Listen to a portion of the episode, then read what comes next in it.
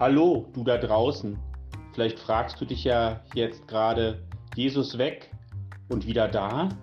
Was hat denn dieses Ostern mit meinem eigenen Leben zu tun? Kennst du schon bereits das Gefühl, einmal ganz ausgebrannt zu sein, dem Leben entrückt, eine Art Burnout von der Schule, von heute auf morgen? Oder kommt dir das Gefühl bekannt vor, in einer tiefen Trauer festzuhängen? Möglicherweise, weil jemand, den du tief im Herzen hast, die Freundschaft, Partnerschaft, Familie oder gar das Leben verlassen hat? Oder ödet es dich einfach nur gerade an, wegen diesem Coronavirus zu Hause weiter allein rumhängen zu müssen und du bist davon voll angenervt? Dann scheint selbst an einem sonnigen Ostermorgen alles grau in grau.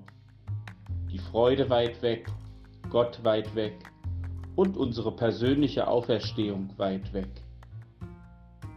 Die österliche Botschaft scheint für uns dann wie in Nebelschwaden getaucht. Ich hatte diese dunklen Gedanken und Gefühle schon mehrfach in meinem Leben, habe manches Mal an einem sternenklaren Himmel doch kein Licht gesehen. Aber genauso habe ich auch immer wieder meist etwas zeitversetzt Gottes Licht gespürt, bin der Finsternis entflohen und habe sozusagen einen erneuten Geburtstag erlebt.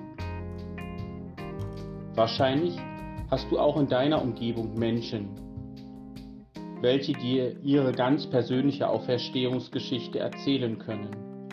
Frag doch einfach mal vorsichtig nach. Ich glaube, die Kontraste des Lebens gehören zu selbigen einfach dazu.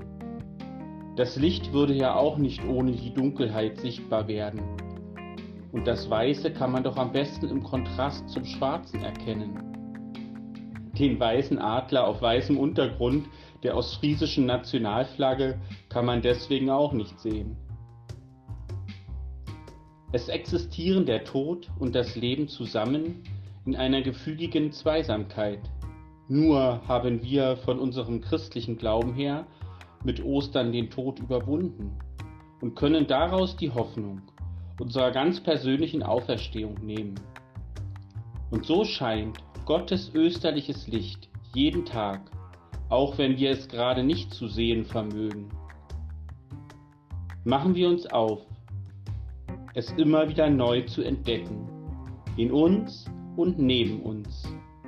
Bleiben wir das, was wir sind, Suchende in seiner Liebe.